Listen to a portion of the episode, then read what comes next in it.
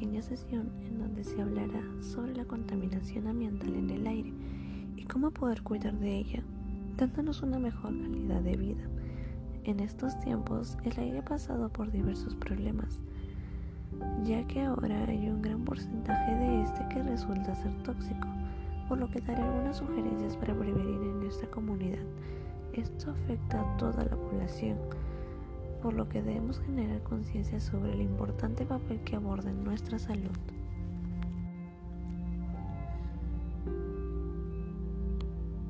Dada la introducción anteriormente, podemos comenzar. Ya sabemos que la contaminación del aire es causada por nosotros y debido al poco interés que le prestamos, por lo que también debemos saber cuán dañino puede llegar a ser ya que tal vez no lo sepas, pero esto es causante del cáncer y algunas enfermedades respiratorias, por lo que con estos ejemplos se puede mostrar cuán dañino puede llegar a ser para nosotros. Por ello, te mostraré actividades que podemos realizar.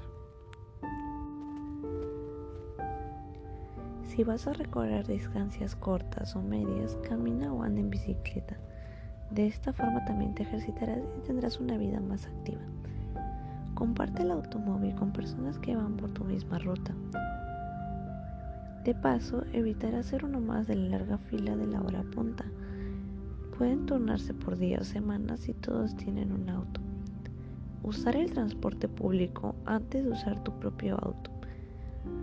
Prefiere los buses y medios de transporte grandes, ya que estos tienen una mayor capacidad no quemes tu basura y averigua cuál es el destino de estos en tu municipio.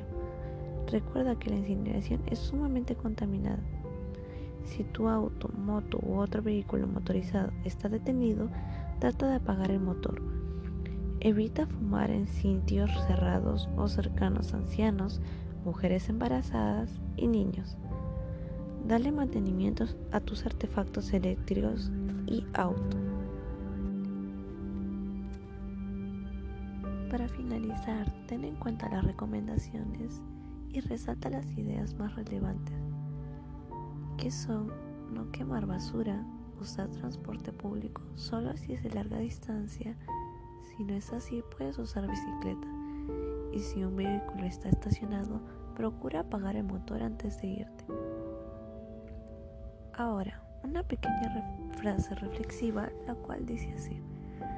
Respirar aire puro es un derecho y cuidarlo es un deber.